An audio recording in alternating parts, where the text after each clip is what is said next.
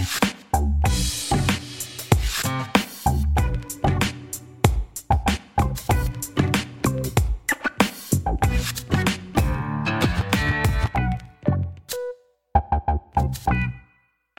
podcasts Ludomag. Bienvenue dans l'émission des podcasts de Ludomag. Nous sommes aujourd'hui avec Marie Soulier, enseignante de français expérimentée, qui nous ouvre grand les portes de sa classe inversée. Bonjour Marie Soulier. Bonjour Eric. Alors Marie Soulier, tu nous permets de découvrir depuis quelques semaines un livre qui propose entre témoignages et conseils pratiques de découvrir la classe inversée. Alors c'est un vieux sujet euh, pour les gens qui s'y intéressent, mais on va pouvoir découvrir ton cheminement, tes essais, tes erreurs tes, et le fonctionnement de ta classe inversée. Est-ce que c'est un peu ça dans les grandes lignes? Ah oui, c'est complètement ça. Oui, c'est un livre que j'ai écrit d'abord pour euh, il se présente sous forme de guide. Donc, c'est pas un livre qu'on lit et puis ensuite qu'on rate de la bibliothèque. C'est pas du tout euh, un livre théorique sur la casse inversée, puisque bon, il y a d'autres d'autres éminents collègues qui, en ont fait, dont Marcel Lebrun, bien sûr, euh, qui qu'on cite euh, à chaque fois. Forcément, il est incontournable, Marcel, dans la casse inversée. Donc moi, ce que je voulais, c'était plutôt faire euh, faire un bilan un petit peu de ces plus de dix années de pratique et, euh, et, faire un guide, alors à la fois euh, pour euh, des collègues qui seraient curieux, qui auraient envie de, de voir concrètement ce qui se passe dans une classe inversée et qui auraient peut-être envie de se lancer, mais aussi pour des collègues plus expérimentés. Alors dans tous les domaines, hein, que ce soit en école primaire, collège, lycée, voire université, quelles que soient les disciplines, hein, puisque même si je présente beaucoup d'exemples en lien avec euh, ma discipline qui est le français, euh, on va voir quand même qu'il y a beaucoup de choses qui sont peut-être transférables. Hein. Et, euh, et, donc pour des collègues expérimentés, ça leur permettrait de voir peut-être un autre protocole, puisque ma, mon approche est un peu particulière, euh, classe inversée, dont l'inversion en fait réside uniquement dans les, enfin uniquement, mais c'est déjà beaucoup, euh, dans les tâches, hein, c'est-à-dire les, les, tâches simples qui sont réservées euh, lorsque l'enseignant n'est pas là, en, en, dehors de la classe, et les tâches complexes qui sont euh, consacrées et réservées donc au temps de, de classe dans ces rendez-vous pédagogiques. Alors, donc un guide pratique avec beaucoup de ressources. Alors on rappelle que tu es une vraie enseignante, hein, parce que tu n'es pas qu'une euh, une gourou du, du, de la classe inversée, tu es une vraie enseignante, hein, tu enseignes à Orthez, au collège Daniel Argot, et tu as démarré ton apprentissage de classe inversée en 2010. Alors ça, ça nous intéresse. Est-ce qu'on peut revenir sur le moment où tu as basculé vers cette envie de changer de façon de faire dans ta classe, puisque ce n'est pas venu comme ça. Et il y a eu forcément une problématique, une envie ou, ou un drame. Comment comment comment comment c'est arrivé? Allez, raconte-nous un peu l'histoire. Alors, euh, je le raconte dans mon livre, mais en fait, c'est parti d'abord d'une difficulté hein, que j'ai rencontrée quand je suis arrivée dans ce collège en 2010. J'avais déjà de l'expérience à cette époque-là, mais je pratiquais une pédagogie bien différente qui est assez euh, institutionnelle. Hein, c'est ce que j'avais appris à faire, donc euh, un cours à dialoguer. Mais arrivé à, Daniel Argot, euh, assez rapidement, je me suis rendu compte que ça n'allait pas fonctionner parce que ben, le public n'était pas du tout réceptif. Donc euh, j'avais des élèves euh, qui commençaient à, poser problème dans le sens où ils ne faisaient pas les tâches demandées à la maison. Donc ils arrivaient déjà avec un, temps de, de, retard, un décalage certain. Donc c'était quand même assez conséquent hein, parce que je n'avais pas autant euh, par le passé. Donc là, c'était à peu près un tiers de classe à chaque fois euh, qui, qui, arrivait sans avoir fait le travail. Et la deuxième problématique, c'était l'attention en classe. Hein, euh, donc des élèves qui étaient qui étaient plus du tout réceptifs à ce, à ce cours, alors qu'ils me montraient soit de manière silencieuse en s'ennuyant fermement, soit en s'agitant un petit peu. Donc le cours dialogué, eh ben, je dialoguais avec quelques élèves. Donc c'est grâce, je vais dire grâce à ça, grâce à cette difficulté, qu'à un moment donné, je me suis dit, il va falloir que tu changes quelque chose parce que forcément, les, je venais d'arriver et les élèves n'allaient pas, eux, évoluer. Donc, il fallait que je change quelque chose dans ma pratique. Et au bout d'un an, j'ai donc décidé de, chercher euh, ce que je pouvais faire pour euh, répondre à ces deux problèmes, c'est-à-dire euh, résoudre ce problème des devoirs à la maison et résoudre aussi ce problème de, de monologue en, classe. Donc voilà, en fait, le point de départ, hein, le, ça a été d'abord une difficulté. Et pour répondre à cette difficulté, j'ai tenté de changer ma pratique. Voilà, tu vas faire la question de survie. Alors, concernant cet ouvrage, hein, tu as, que tu as voulu très pratique, hein, ce que tu disais, hein, c'est pas, pas un livre de chevet, même si on peut euh, le lire en soirée, mais l'objectif étant quand même de découvrir des conseils, des techniques, à côté quand même des interrogations sur les fondamentaux de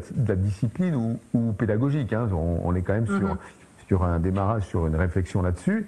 Et, donc, en fait, l'ouvrage, hein, sans, sans, déflorer tout le sujet, répond aux principales questions euh, sur bah, pourquoi se lancer, comment amorcer une classe inversée, comment concevoir une capsule vidéo, comment mettre les élèves en activité, etc. etc. Donc, on va, voir, on va le voir en détail. Et puis, euh, on, parle de numérique, hein, puisque euh, il y a aussi les outils numériques qui permettent de, de mettre en œuvre cette, cette technique. Mais est-ce qu'on est obligé d'utiliser le numérique Parce que souvent, c'est associé la classe inversée, mm. le numérique. Non, a priori, on peut faire la classe inversée sans forcément utiliser du numérique. Oui, c'est ça. En fait, euh, euh, souvent on l'associe, c'est bien que tu le rappelles, hein, euh, parce qu'on parle beaucoup de, capsules vidéo. Et donc forcément, capsule vidéo, ça veut dire faire des, capsules avec des outils numériques, des montages. bon, c'est pas une obligation. Hein. Il y a des collègues qui n'utilisent pas des capsules vidéo, qui utilisent d'autres formes. Par exemple, des, des documents qu'ils peuvent donner avant. Euh, moi, j'ai commencé ma, ma classe inversée euh, à, sans numérique en classe, en fait, hein, ou très peu. Donc, euh, c'est pas une obligation, mais c'est un gros facilitateur.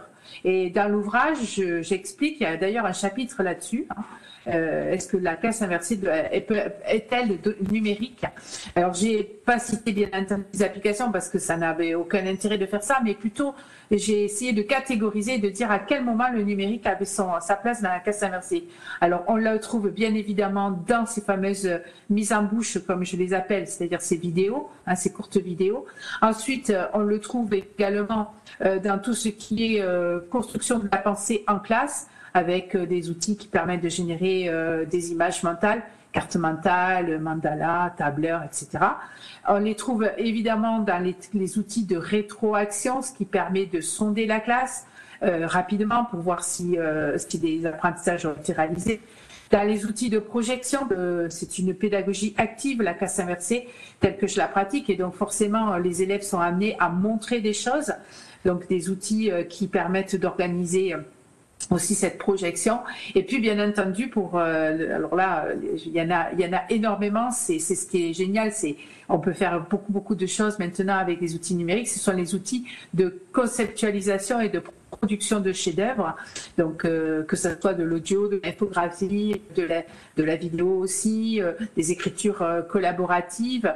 Là, on a aussi la possibilité d'utiliser beaucoup d'outils, mais aussi des outils de gestion de classe, hein, des des petits euh, des petits widgets qu'on peut aussi projeter, comme par exemple euh, quand c'est très important de gérer le temps dans une classe inversée, eh ben, tous ces outils que l'on projette dans la classe directement avec des timers. des tirages au sort d'élèves, lorsqu'il y a des, des, travaux de groupe, la constitution des groupes, etc. Donc on le voit, ce sont des facilitateurs, mais c'est pas non plus une obligation puisque, comme je le dis, moi-même j'ai commencé finalement avec très très peu de choses. Alors, en fait, euh, on rappelle, enfin, je rappelle, je précise que, l'ouvrage fait 136 pages. Alors, donc, il y a 136 mm. pages de conseils de Marie Soulier sur la classe inversée. On s'est dit, oulala, là, ça, là, ça va être quand même costaud. Mais tu rassures, à chaque fois, je, me rappelle encore d'autres interviews qu'on avait fait avec toi, c'est on met en place progressivement ce que tu appelles la stratégie des petits pas. Hein, on est d'accord, on va mm, rassurer les enseignants qui veulent s'y mettre. On n'est pas obligé d'utiliser tout ce que tu viens de dire, les cartes mentales, les outils, les machins, etc on y va step by step, comme on dirait en anglais. Oui, c'est ça, tout à fait. C'est pour ça que j'ai fait en sorte que ce livre soit progressif avec euh, des entrées dans le sommaire par des questions donc on n'est pas obligé de tout lire déjà, parce que c'est vrai qu'il est, petit, mais il est très dense parce qu'il y a beaucoup, beaucoup euh, de ressources dedans, des QR codes qui renvoient à des, productions d'élèves, enfin qui permettent aux enseignants d'avoir euh, vraiment une idée. Euh, mais on y va pas à pas parce que c'est une, véritable mutation hein, que de changer cette pratique et de passer en classe inversée. Euh, on ne peut pas inverser tout tout d'un coup. Moi, ça m'a pris plus, de dix ans, hein, vraiment, pour devenir, je ne dirais pas une experte, parce que je continue à, à, faire des erreurs et à les corriger au fur et à mesure que j'avance. Mais commence à quand même avoir un petit peu de recul pratique, moi je peux dire qu'on peut tout à fait euh, euh, commencer simplement en se fixant l'objectif que je m'étais fixé au début, c'est-à-dire ben, euh, une séance pour voir, hein, une séance pourquoi pas par, par séquence, et on essaye de, de bien la construire parce que c'est beaucoup de travail de préparation, il faut pas se leurrer, et, et on voit ce que ça donne. Et souvent on est encouragé euh, par euh, l'engagement qu'on a euh, des, élèves pendant cette heure-là. Et c'est du coup qu'on prend confiance et on se dit, tiens, là, je tiens quelque chose, je vais reproduire. Mais il faut y aller petit pas par petit pas. Effectivement, comme tu le dis, Eric, c'est une de mes devises. ne pas vouloir tout modifier. Et en ce qui concerne le numérique, idem. Rappelez-vous ce que je veux dire, c'est-à-dire que même si on peut beaucoup, enfin, on peut utiliser pas mal d'outils numériques. Euh, moi, dans mon quotidien, en fait, j'en utilise euh, cinq. Hein, c'est toujours les mêmes.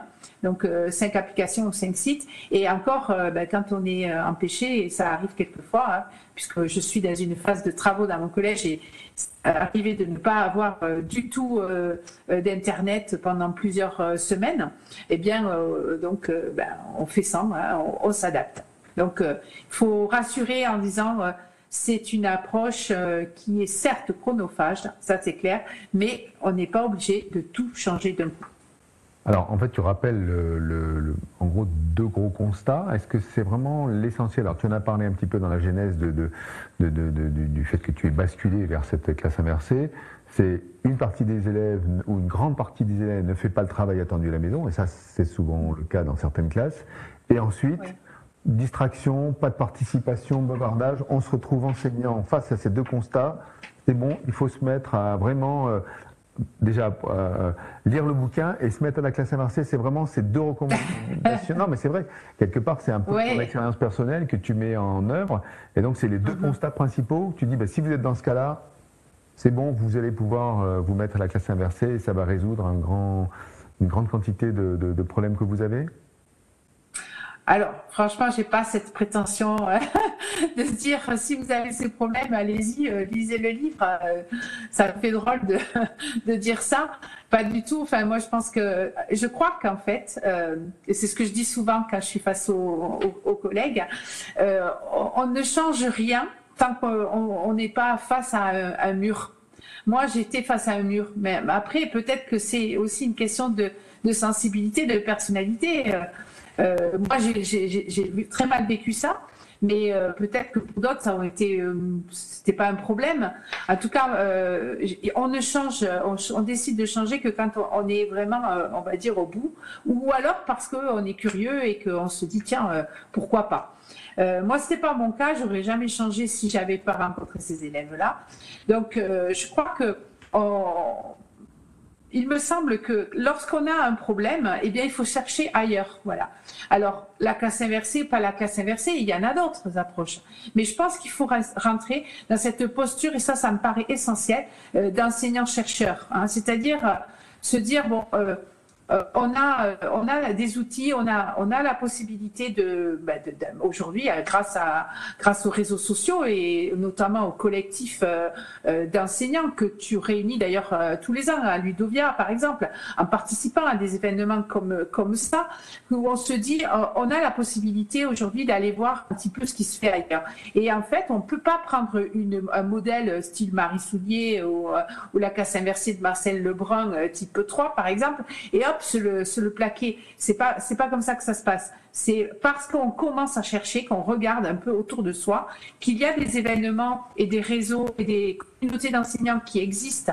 Et puis il y a aussi la formation institutionnelle, bien entendu. Et c'est le croisement de tout ça qui fait qu'à un moment donné, eh bien, on va, on va trouver des réponses à ces questions. Mais personne ne va vous les apporter sur un plateau. C'est vous qui allez aller les chercher. Alors un petit peu à droite, un petit peu à gauche.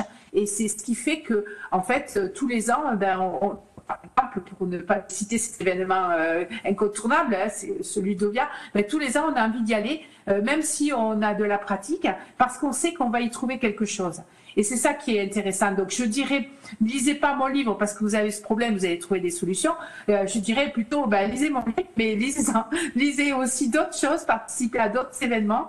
Et, vous, peut-être, si vous avez cette, effectivement, dans une mauvaise passe ou, ou si vous avez envie de, de résoudre certains problèmes, et eh ben, vous y trouverez peut-être une solution ou une partie de la solution. Alors, en fait, dans la, classe inversée, hein, ce qui peut un peu euh, euh, faire peur, c'est se dire, bah, attends, il faut quand même que les élèves soient relativement autonomes, hein, parce que tu parlais de, de classe inversée pour, pour plusieurs niveaux, hein, de la, du, du, du, premier degré jusqu'au second degré. Et on, on, on, pose toujours la question, oui, mais est-ce que les élèves vont être assez autonomes? Parce que bon, ok, ils font pas leurs leur, leur, euh, leur, travaux en classe, donc ça, ça, demande un certain degré d'autonomie.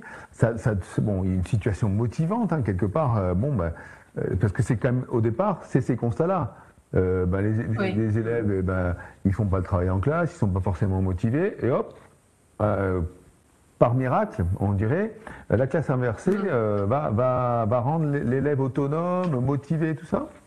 Comment, comment Alors, il y a deux choses, il y a deux mots-clés que tu as prononcés, c'est l'autonomie et la motivation.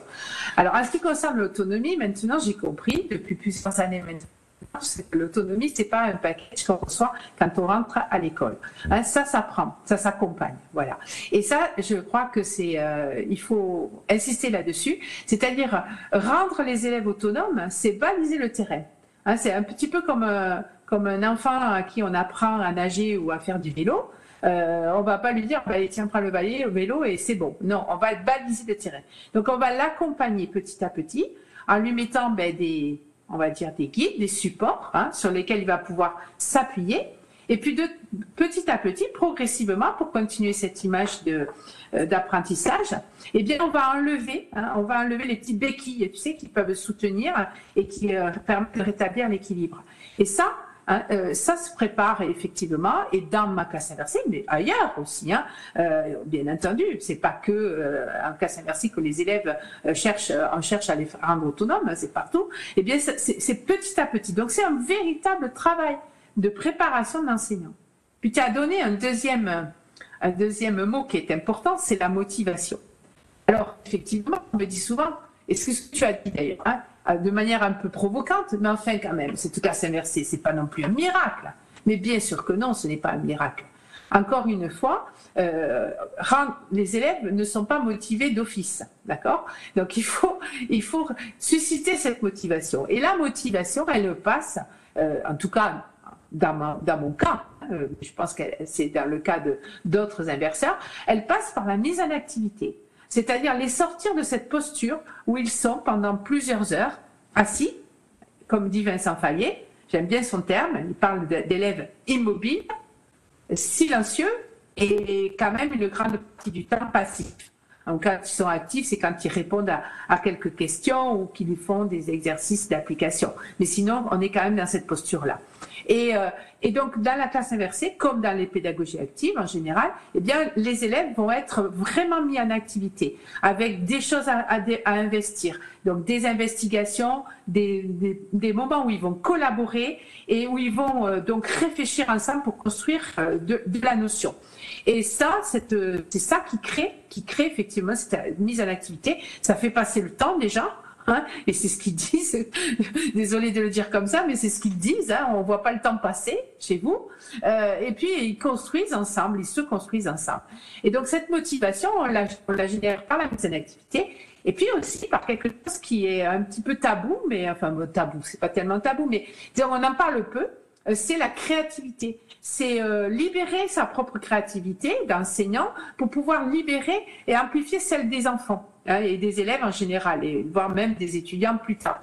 Donc, euh, rendre, proposer des, des, productions qui sortent un peu, un peu de pas de l'ordinaire, mais qui, qui amènent l'élève à être assez fier de ce qu'il va produire. Et ça, c'est aussi important. Donc, l'autonomie, elle s'apprend la motivation, elle se génère. Voilà. Elle se génère par aussi en, mettant en avant la créativité que l'on a tous en nous, nous les enseignants, et qui malheureusement n'est pas assez euh, interrogée euh, ou, ou mise en lumière, tout simplement. Alors je dirais, c'est main dans la main entre l'enseignant et l'élève que on développe la stratégie des petits pas. C'est quand même le paradoxe, hein, de la main jusqu'au pied, ça devrait le faire. Alors en fait, euh, on, va, on, va, conclure, mais euh, je sais que euh, tu, en, avais déjà parlé d'ailleurs hein, dans, dans, l'IDOMAG, tu as été amené comme de nombreux enseignants il, y a quelques mois de ça, quand il a fallu travailler à distance, hein, pratiquer à distance mm. sa pédagogie, tu, tu, as été confronté justement à cette euh, à ce nouveau challenge, hein, c'est d'utiliser cette, euh, cette classe inversée que tu utilisais au quotidien en classe.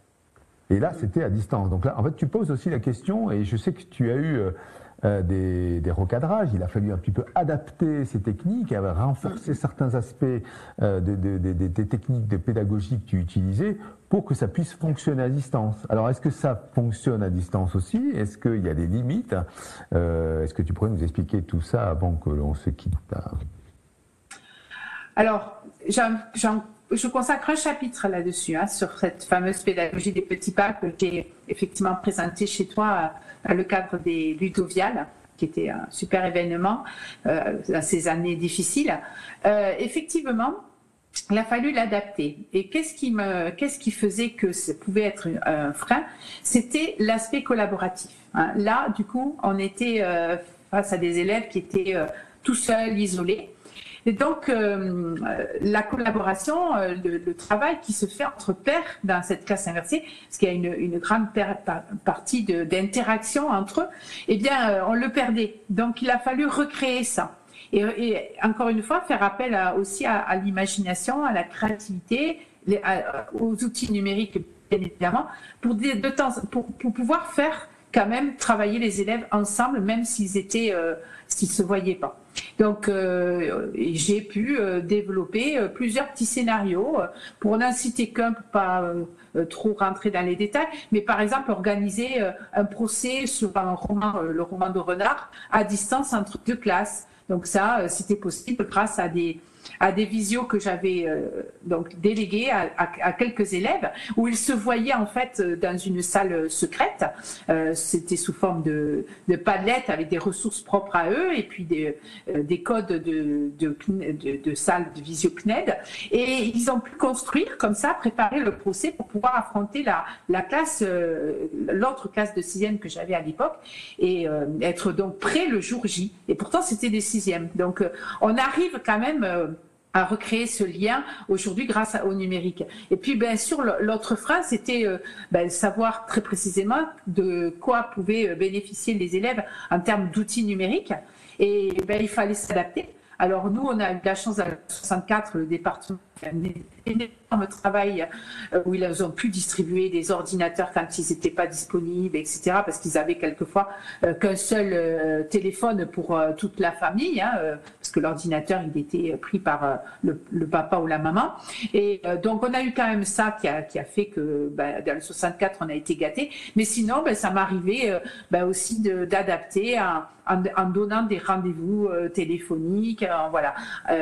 Mais j'ai réussi avec, enfin c'est pas moi, c'est surtout les enfants et les familles hein, qui ont aussi énormément travaillé avec nous, c'est de, pouvoir quand même continuer à, travailler, à faire avancer le programme et tout en mettant en place quand même des temps d'échange qui étaient très de travail qui étaient très très sympathiques. Donc oui, c'était, enfin, je pense que rien n'est idéal, bien entendu, mais on arrive quand même aujourd'hui à trouver, à trouver des solutions.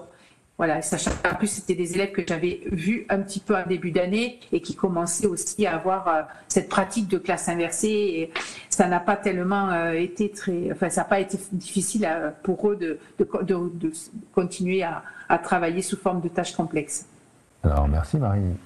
On, rappelle, hein, je ne l'avais pas cité, que ce, livre est édité chez ESF Sciences Humaines, et, on rappelle aussi que quand même, même en ayant lu ce, super ouvrage pratique et condensé, qu'il y a aussi, et ça c'est l'essentiel, souvent tu le dis, qu'il y a une communauté d'enseignants autour de ce sujet-là et qu'on peut échanger, mm-hmm. évoluer dans ces pratiques entre enseignants qui, au quotidien, vont pouvoir adapter hein, leur pratique pédagogique via la classe inversée. Je ne me trompe pas Oui, tout à fait. On a même créé là récemment une communauté sur Twitter, une nouvelle communauté sur Twitter. Hein, c'est la nouveauté Twitter. Maintenant, on peut créer des communautés.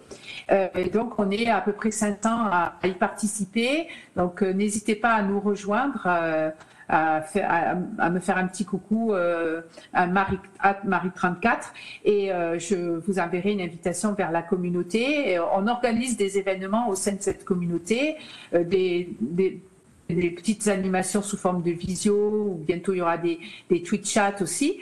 on répond aux questions. Enfin, on a, on est vraiment, il y, a, des gens qui, qui sont en classe inversée depuis plusieurs années, donc il y a vraiment des gens très expérimentés et, euh, et puis, ben, évidemment, ben, les réseaux, mais aussi les événements, parce que le, à distance, c'est bien, virtuellement, c'est bien, mais quand on peut se rencontrer. Euh, donc, je fais la pub pour euh, Ludovia au mois d'août à Axe-les-Thermes, le rendez-vous incontournable. Ok, merci Marie Soulier ben, de ces d'avoir un petit peu dévoilé hein, le contenu de, cet ouvrage. Euh, euh, on te connaît depuis des années, il y a beaucoup de personnes qui te... Mais je pense que tu, gagnes à être connu par des gens qui ne connaissent pas encore cette pratique et verront, ça, ça, va aller tout seul comme, euh, comme en classe. Ben, voilà, dès qu'on a des mm. difficultés, hop, on essaie d'évoluer de, dans ces pratiques et on se sent, on se sent mieux en tant qu'enseignant. Parce que c'est ça l'objectif, c'est quelque part que ce plus beau métier du monde ben, soit toujours encore d'actualité. Parce qu'on sait qu'il y, a des problèmes de recrutement, etc. Rassurez-vous, il y a des gens qui s'éclatent dans leur métier d'enseignant. Et donc, euh, n'hésitez pas, si vous voulez devenir enseignant, euh, c'est vraiment un métier euh, formidable. Merci.